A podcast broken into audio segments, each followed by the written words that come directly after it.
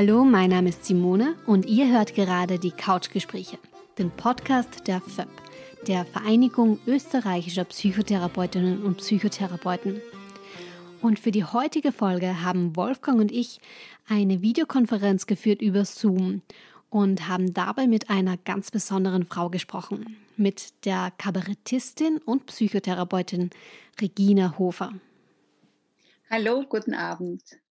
Regina, du bist ja, du bist Psychoanalytikerin, du bist Psychiaterin, du bist in der Wohnungslosenhilfe äh, beim Roten Kreuz tätig, ähm, du bist äh, im Haus der Barmherzigkeit als Supervisorin tätig, du unterrichtest an der Sigmund Freud Uni, du warst oder bist noch immer Organisations- und Teamentwicklerin, ja. glaube ich, mhm. Und Kabarettistin. Ja. Äh, da muss ich dich gleich vorweg fragen, wie kriegst du das alles unter einen Hut? ja, also es ist so, im Haus der Barmherzigkeit bin ich derzeit nicht, aber ich war jahrelang dort Supervisorin. Wie kriege ich alles unter einen Hut? Das ist so eine, eine Lebensfrage, die mir immer viele gestellt haben. Wie kannst du das eine mit dem anderen verbinden? Und in guten Zeiten sage ich, das eine befruchtet das andere und in schlechten Zeiten sage ich, ich weiß es nicht. Es geht sich alles nicht richtig aus. Aber diese Phasen wechseln eben.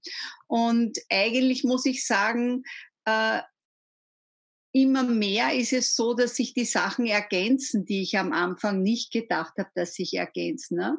Also ins Kabarett fließen natürlich jetzt nicht ihre Patientengeschichten ein, aber die Erfahrungen der Menschen, die ich mit allen mache, fließen ein und Vielleicht ist eben unser Beruf doch einer, wo man tiefer reinschauen darf in die Seelen und in die Menschen.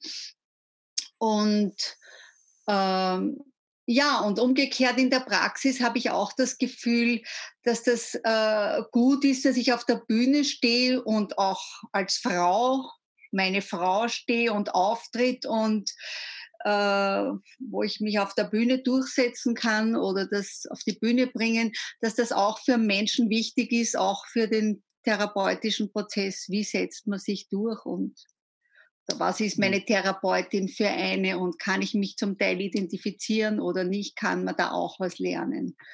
Und gerade für die Frauen ist das auch immer wichtig, nicht, dass es nicht nur starke Männer gibt, sondern auch starke Frauen und oder immer wieder starke Frauen. Und das ist, glaube ich, ganz wichtig. Ähm, würde würd ich vielleicht gleich fragen. Ähm, wie siehst du da das Geschlechterverhältnis in den, so im jetzigen Jahrhundert? Ich glaube, es hat sich sehr viel gebessert durch die 68er-Bewegung und durch die Frauenbewegung eben schon Anfang des Jahrhunderts bis jetzt. Aber ich glaube, wir sind immer noch nicht dort, wo wir sein sollten. Also und zum Teil ist es jetzt wieder so, dass junge Frauen sagen, das ist eh alles klar, Emanzipation ist eh geritzt, brauchen wir eh nicht mehr Feminismus. Was wollen wir damit? Ich glaube, es ist nach wie vor sehr, sehr wichtig und man kann nicht genug äh, dafür tun. Wenn man, ich meine, bei uns ist es relativ besser, aber weltweit gesehen ist es ja ein Wahnsinn, was immer noch diese Ungleichheit der Frauen zwischen Männern und Frauen äh, heißt. Ja, Was also denkst du, ist da notwendig, damit sich das noch weiter bessert, also auch in den anderen Ländern? Erstens denke ich, dass es ganz wichtig ist, dass gesetzlich die Dinge verankert sind, weil diskutieren und fordern, äh, die Gabriele Wohmann hat einmal gesagt, man kann Männer nicht verpflichten, äh, bessere Väter zu werden. Ja? Es muss per Gesetz äh, eingeführt werden und dann muss man auf dem beharren. Und natürlich dann ist auch der psychische Prozess, der sich mitentwickelt, wichtig. Und da ist es nach wie vor, dass Frauen in Führungspositionen kommen, das halbe halbe der Positionen, der, das gehört den Frauen und halbe halbe, die Männer sollten die halbe Arbeit tun. Ne? Also ich glaube, das ist immer noch viel zu wenig selbstverständlich bei uns. Und ja, wenn man Indien denkt oder Südafrika oder auch die Ansätze, die da sind, glaube ich, es ist immer wieder ein zäher Kampf, das wirklich dorthin zu bringen, wo es sein sollte. Und dafür ist es natürlich psychisch auch ganz wichtig, dass es für Frauen Vorbilder gibt. Ja, das sehe ich auch immer wieder im, im Kabarett. Ist es auch ein, ein schwerer Kampf, denn wenn man die Kabarettszene anschaut in Österreich, die ist zu 99,5 Prozent männlich dominiert und und das war nicht einmal, äh, dass ich nach einer Premiere die gelungen war, gefragt wurde von den Journalisten, warum sind Frauen nicht lustig? Also so ist diese, ist diese Meinung immer noch. Und wenn die Frauen nicht mehr sichtbar werden in den öffentlichen Berufen und in den Führungspositionen. Okay, ähm, ich, äh, ich, ich, ich, sehe schon, dass ihr beide auf das Thema sofort anspringt. ähm, ich, äh, das kann ich auch gut verstehen und nachvollziehen, würde auch gerne noch was dazu sagen, aber vorweg, äh, weil du so eine Fülle von Themen abdeckst, nicht nur in deinen Kabarets, sondern auch in deinen verschiedenen Berufen, ähm, hab ich, haben wir uns mal darüber äh, Gedanken gemacht und äh, sind übereingekommen, ein paar, stimmt, ein paar Themen speziell herauszugreifen. Die Rolle der Frau in der Gesellschaft ist eines davon. Ein anderes Thema, das wir vielleicht dann im weiteren Verlauf des Gesprächs noch ähm, an, anziehen können, ist die Frage der, der Randgruppen, Obdachlosigkeit äh, und psychische Erkrankung. Das ist ja auch etwas, was oft Hand in Hand geht, was die Leute oft gar nicht wissen. Wie da aus deiner Sicht die Situation ausschaut. Ähm, und ähm, ja, wie, wie dein Zugang zu diesen Themen ist, weil du hast ja da auf verschiedenen Ebenen auch mit diesen äh, Randgruppen der Gesellschaft, den sogenannten Randgruppen der Gesellschaft zu tun. Und in deinem Kabarett, in deinem letzten Maritza staubt ab, ist ja eine solche Person quasi aus einer Randgruppe mehr oder weniger irgendwie die Hauptdarstellerin. Ne? Ja, die Sympathieträgerin sozusagen. Die Sympathieträgerin auf jeden Fall, genau. Die, ja die Putzfrau Maritzer, die eigentlich äh, die Herzen dann aller erobert, weil sie die Wahrheiten sagt oder weil, weil ich immer sage, das sind die Feen oder nicht die Feen, das ist so ein blöder Ausdruck, aber das sind die Frauen, die eigentlich uns stützen und die uns den, die alltägliche Arbeit machen. Man sieht ja das gerade jetzt, ja. Also äh, wie das kommt man erst drauf, was die Putzfrauen alles für uns machen, die Wäsche waschen und die Wohnung zusammenräumen und, und, und das um wenig Geld und wie wir das selbstverständlich nehmen und wie die fehlen. Ne? Das habe ich mir jetzt auch gedacht bei den Pflegekräften. Anscheinend es gibt es zu wenig Österreicherinnen und Österreicher, die das machen wollen. Und auf der anderen Seite ist man oft so negativ eingestellt den ausländischen Arbeitskräften in Österreich. Und sowohl die äh, die Erntehelfer als auch Pflegepersonen, also Österreich steht still ohne den ausländischen Arbeitskräften. Und ich hoffe, dass man das dann nach der Krise äh, mit berücksichtigt, wie uns das bewusst geworden ist jetzt, dass wir ohne die gar nicht mehr leben können, dass da die Versorgung zusammenbricht. Also, und ja, also das ist meine Maritzheim-Stück mit der versus Frau Doktor, die Oberschicht, die Beraterin des Kanzlers, die alles weiß. Und ja, das ist auch, leider ist das Stück natürlich abgesagt und aber ich werde kleine Stückchen immer wieder auf YouTube veröffentlichen. Aber ich, meine Arbeit, und die liebe ich sehr, ist wirklich im Chancenhaus Hermes als Psychiaterin zu sein. Das Chancenhaus Hermes ist ein Haus für Obdachlose, die ein halbes Jahr die Möglichkeit kriegen, sich wieder einzugliedern, die intensiv betreut werden mit eben der Psychiater, Sozialarbeit und äh, Betreuer. Und zwar, dass sie wieder aus dieser ausweglosen Situation rauskommen, wieder Arbeit kriegen, wieder Wohnung finden und die Verhältnisse wieder ordnen können, Schuldnerberatungsstelle und so weiter. Und das ist wirklich, das sind auch viele junge, nette Leute, die dort arbeiten und da sind die, die Klienten auch immer ganz gerührt, dass die so nett zu ihnen sind und sie wirklich so unterstützen. Denn das ist ja eines der schwierigsten Dinge. Das wissen wir von uns selber mit der Bürokratie, das umzugehen, dass man alles richtig macht und alles pünktlich einzahlt. Und wenn man ein Stückel draußen ist aus dem System, dann ist das noch viel schwieriger. Und wenn man nicht so ausschaut, wie es alle sich wünschen, dann noch einmal. Mhm. Und obwohl das Witzige ist ja auch, wenn ich komme, sind die meisten sehr sauber und duftend dort, ja, und wollen zeigen, dass sie es schaffen wieder. Und, und es ist so, dass die Arbeit mit diesen Menschen irgendwie mir besonders zusagt. Denn mit diesen Menschen zu reden, das so wenig oft nötig ist, um Änderungen herbeizuführen. Dass Menschen ein psychologisches Gespräch gehabt haben, denen noch nie zugehört wurde. Ja? Und die wirklich die schwersten Bedingungen hatten als Kinder, Heimkinder, äh, adoptierte Kinder, geschlagene Kinder und die, die wirklich das so dringend benötigen und das auch so gut annehmen können, ja, wenn es einmal dazu kommt. Das ist unwahrscheinlich, das hätte ich mir vorher nie gedacht. Und das ist dann beglückend, wenn ich einer, der 30 Jahre auf der Straße war und ich ihn antidepressiv einstelle und er sagt, Frau Doktor, mir geht's immer noch so gut. Ich gehe auf der Straße, ich weiß nicht, was los ist. Wieso, mir geht's immer noch gut. Und nach dem dritten Mal wirklich, was, was ist los? Mir geht's immer noch so gut. Und der dann wirklich eine Wohnung gefunden hat und rausgekommen ist, das, das ist, sind die Momente, wo ich denke, ja, wunderbar. Mhm, das sind dann so die, die ganz besonderen Momente im Berufsleben, wo man dann auch merkt, ähm, was für Auswirkungen das hat und, und wenn man auch so positives Feedback bekommt. Und es ist vielleicht durch diese besonders prekäre Situation, dass man eigentlich eh fast nichts mehr zu verlieren hat, redet, redet man in einer ehrlichen Art oder wo man nicht mehr herumredet, weil es geht jetzt hopp oder drop. Ja? Mhm. Ja, wenn Menschen so ganz unten in der Gesellschaft ankommen sind, dann haben sie auch im Grunde nichts zu verlieren. Ähm, und, aber eigentlich kann das ja jedem Menschen irgendwann passieren, aus den unterschiedlichsten Gründen. Ja. Was ich noch sagen wollte, was die Schwierigkeit ist äh, mit den obdachlosen Menschen oder wohnungslosen Menschen, wie man jetzt sagt, ist, dass halt sehr häufig äh, psychische Krankheiten dahinter sind.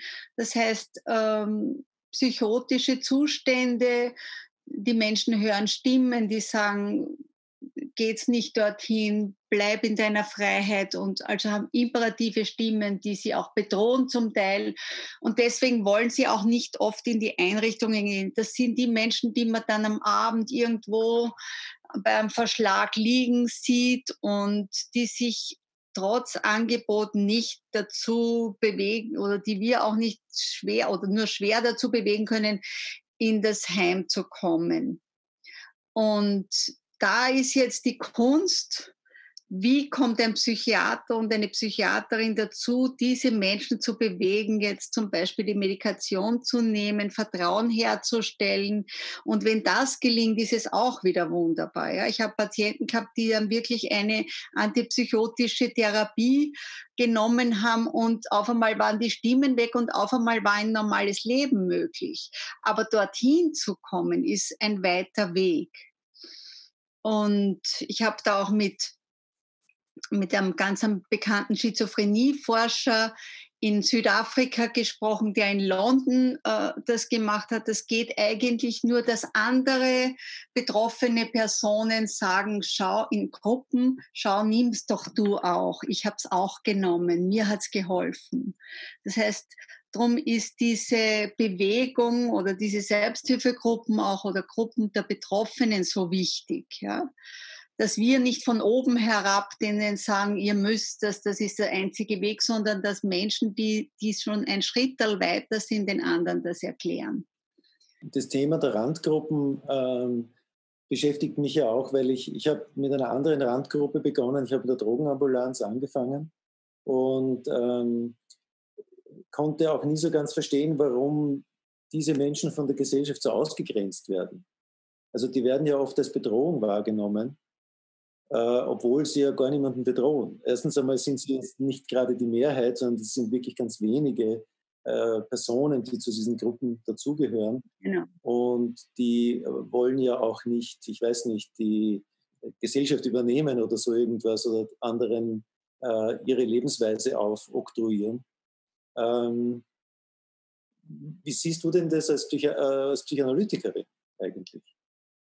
Ja, ich glaube, dass, äh, wie wir ja wissen, alles, was man so ablehnt, so spontan am anderen, hat einen Grund. Ne? Unsere psychoanalytische Lehrerin hat gesagt, wenn Sie wen in der Straßenbahn sehen und er ist Ihnen so unsympathisch, so ad hoc, denken Sie nach, was das mit Ihnen zu tun hat. Das ist ein gutes Lehrbeispiel für Sie selber. Was, warum? Das ist sozusagen die Projektionsfigur meiner Geschichte. Und, und das glaube ich auch, dass das mit den Drogensüchtigen oder mit den Randgruppen ist. Äh, das sind zum Teil Dinge, die vielleicht wir auch wollen, ganz heimlich uns. Wie hat äh, meine Schwiegermutter hat das sogar gesagt, die trauen sich das wenigstens.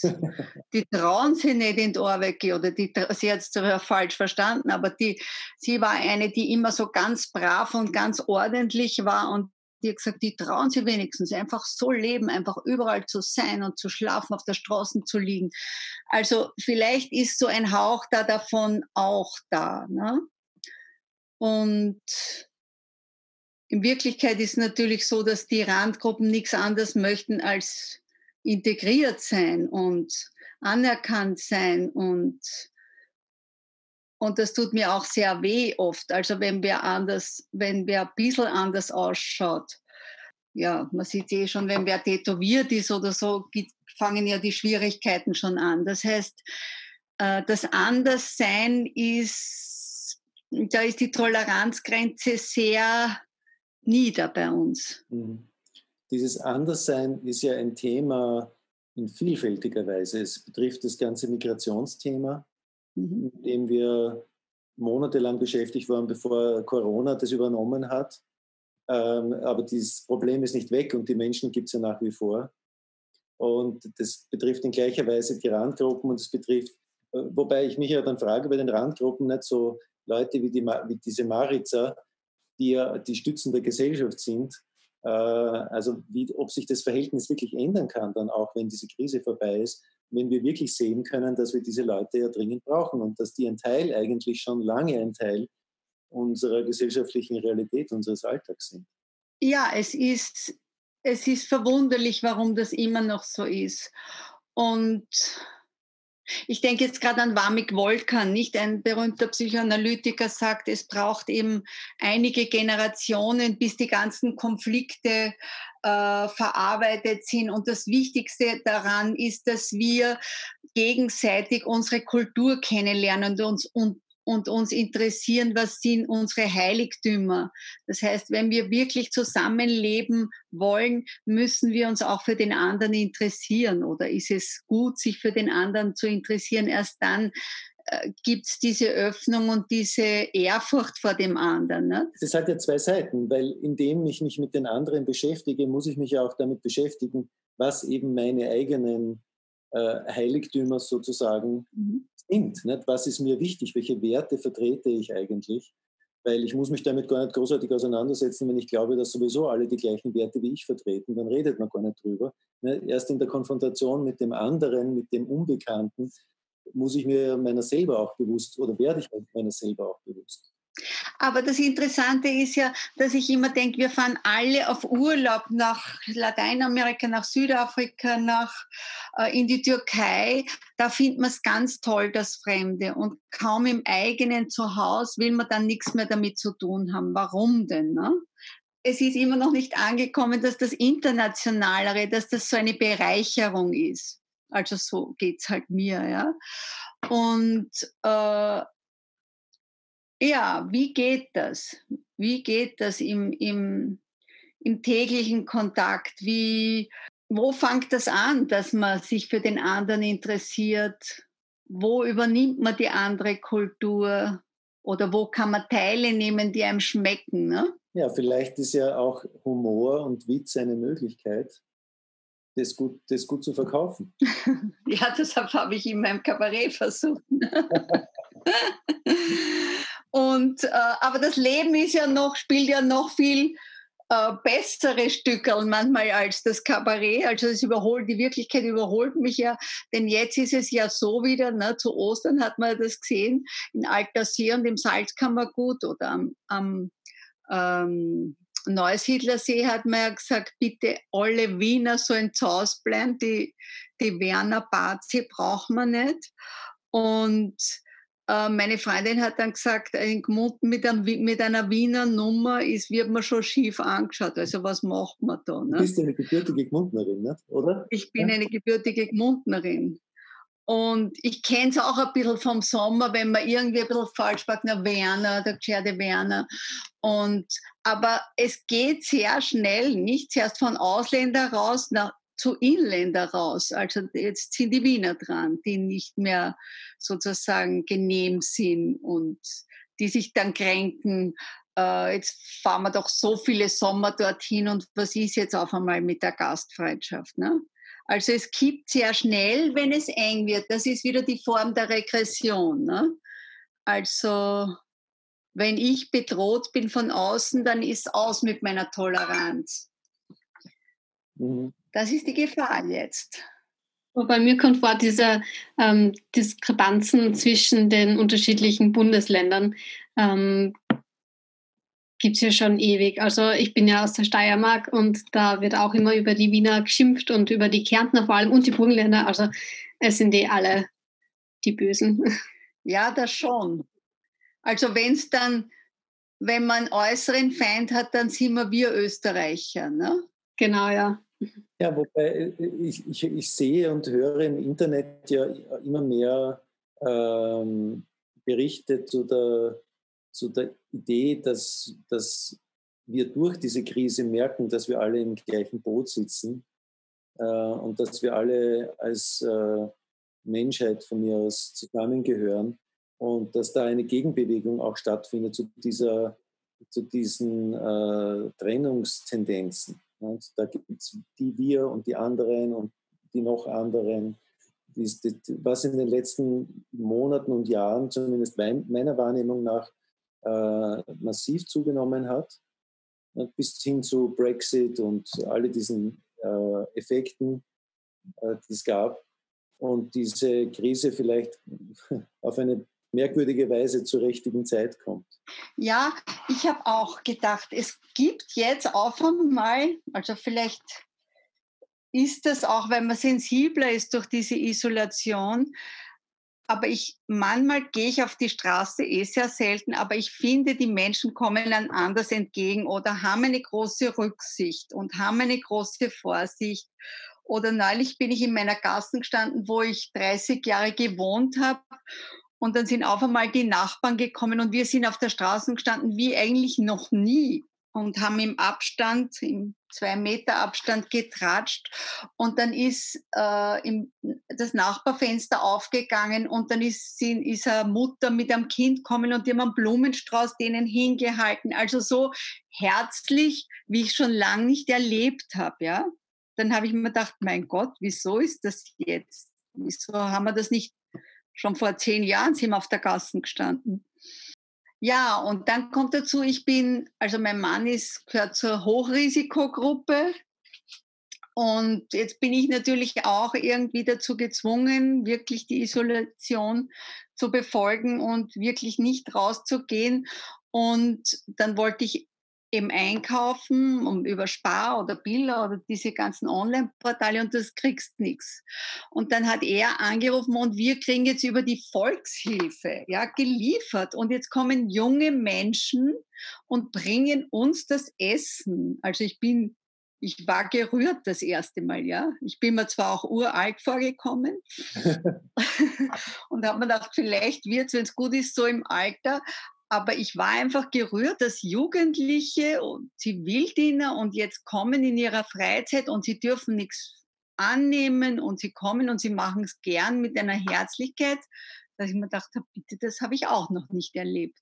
Da ist nur die Frage, ob das dann so bleibt oder ob es später wieder so ist wie früher, dass ja, es gibt sicher viele ältere Menschen, die eigentlich nicht aus dem Haus können und ja, Jetzt haben sie mal Hilfe. Ja. Durch Corona.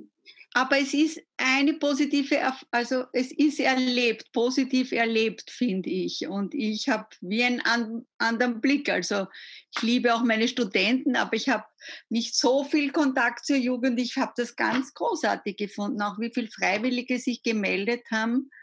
Großartig. Ich, ich glaube schon, dass das, also viele unserer typischen Vorurteile, also zum Beispiel über junge Leute, was ich höre, oder eben über die verschiedenen Randgruppen, durch diese Situation in Frage gestellt werden, wir einen neuen Blick auf diese Dinge bekommen.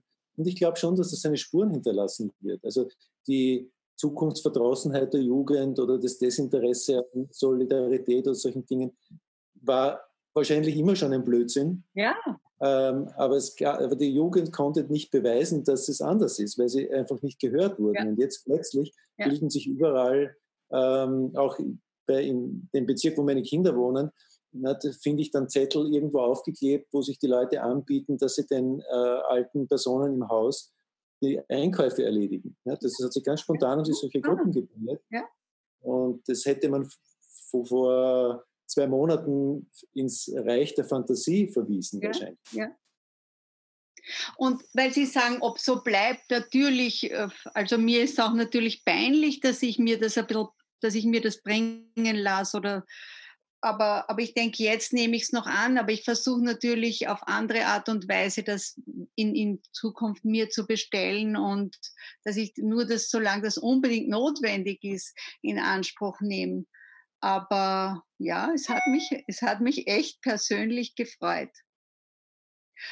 Und ja, dann habe ich auch noch so toll gefunden, dass also im, im Chancenhaus Hermes bei den Obdachlosen, und jetzt hat man eben auch gedacht, mein Gott, das wird das Erste sein, dass die jetzt infiziert sind, die halten sich ja an nichts und gar nicht, ja.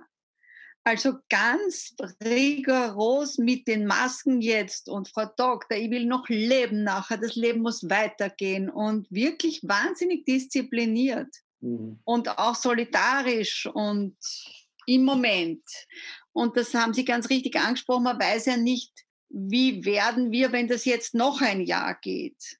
Und das merke ich auch an mir, ne? dass man hat Phasen, da denkt man, das schaffen wir. Und wenn es ein Jahr ist, da stecken wir weg, das geht. Und dann kommt wieder die Phase, wo man denkt, um Gottes Willen, diese Enge, wie halte ich das jetzt noch aus ein Jahr? Und ich glaube, man muss eine Mitte finden für sich. Also also ich habe für mich selber äh, gedacht, dass, dass es einfach eine gewisse Zeit braucht, bis man eine neue Routine entwickelt. Mhm. Weil mit, die Routinen sind Dinge, die uns auch äh, das Überleben sichern helfen eigentlich. Also dass ich jeden Tag zu einer bestimmten Zeit aufstehe und mir die Zähne putze und ich weiß nicht, meine Sachen mache. Ähm, und jetzt ist diese Routine komplett gestört eigentlich. Und man muss sich eine neue Routine entwickeln und eine Zeit lang hofft man ja, dass man die Phase so übertaucht und das nicht muss. Aber wenn das natürlich länger andauert, dann bleibt einem das nicht erspart und man muss dann irgendwie so neue, neue Automatismen, neue Muster im Tagesablauf entwickeln. Und ich glaube, das ist momentan gerade so die Phase, wo wir uns überlegen müssen, tun wir uns diese Mühe an oder hoffen wir, dass es eh bald wieder vorbei ja. sein wird? am Anfang war es doch so, dass wir gedacht haben, mein Gott, das ist auch so ein bisschen ein Freiraum zu schauen, wie ist alles anders, wie ist mein, was passt denn an meinem Leben und was passt denn nicht, was war denn viel zu viel, habe ich auch gefunden, so äh, im Sinne des Ballastabwerfens. Ne?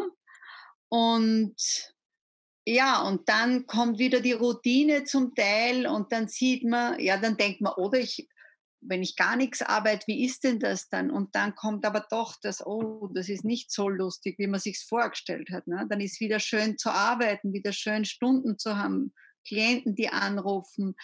Also das ist die Frage, wie wird das? Ich habe von einem, äh, einem Schüler, einem Volksschüler, den die im Radio interviewt haben, der hat gesagt, ja, er vermisst die Schule so sehr und er möchte unbedingt wieder in die Schule gehen. Und ich habe gedacht, das gibt es gar nicht, weil das habe ich seit 20 Jahren nicht gehört von irgendjemandem. Weil wenn man gehen muss, ne, dann, dann ist das kein, kein Sehn, keine Sehnsucht danach, weil das ist eh automatisch. Ne? Ja. Wie sehr wir das aber brauchen, merken wir erst dann, wenn wir es nicht automatisch bekommen. Und was ich noch spannend finde, wie sehr wir uns physisch alle brauchen. Ja. Ne? Wir tun jetzt Zoomen und Skypen und das ist auch wunderschön. Also für mich ist jedes Zoom wunderschön, weil ich bin, ich brauche Menschen und mehrere Menschen um mich. Und ich freue mich jedes Mal. Und wir haben auch neulich eine psychoanalytische Gruppe gehabt auf Zoom. Und das war ganz berührend. Da war ganz viel ist davon allen gekommen. Und ähm, ja, und da hat mich aber gewundert, wie alle sich oder die meisten eigentlich sich sehnen, sich physisch zu sehen, auch wenn man sich jetzt gar nicht so angreift, ja, oder nicht ein Liebespaar ist, aber wie wir Menschen uns nahe auch brauchen. Ja, ich finde, es ist einfach schön, wenn man dann mal wieder Gesichter sieht, vor allem Freunde, Familie, die man jetzt ewig nicht sieht. Ja. Das ist das schon ganz nett mit so einer Videokonferenz. Ich habe auch erlebt selber in den Therapien, äh, beispielsweise mit einer jungen Dame, dass die über Skype war das, äh, dass die auch, dass ich die wirklich auch emotional ja. erreichen konnte. Also die war dann auch sehr den Tränen nahe und sehr betroffen und so. Und das ist etwas, was ich mir vorher gar nicht vorstellen hätte können, dass das über so ein Medium, ähm, über diese Technik oder so, dass das trotzdem geht, dass man da Kontakt herstellt. Ja, manche sagen, es ist sogar intensiver, weil jetzt kann ich sie so direkt anschauen in die Augen. Da, ist es, da sind sie mir näher wie sonst. Ja, das war Teil 1 des Gesprächs mit Kabarettistin und Psychotherapeutin Regine Hofer hier bei den Couchgesprächen. Und erfrischend geht's weiter und zwar in Teil 2. Bis dann.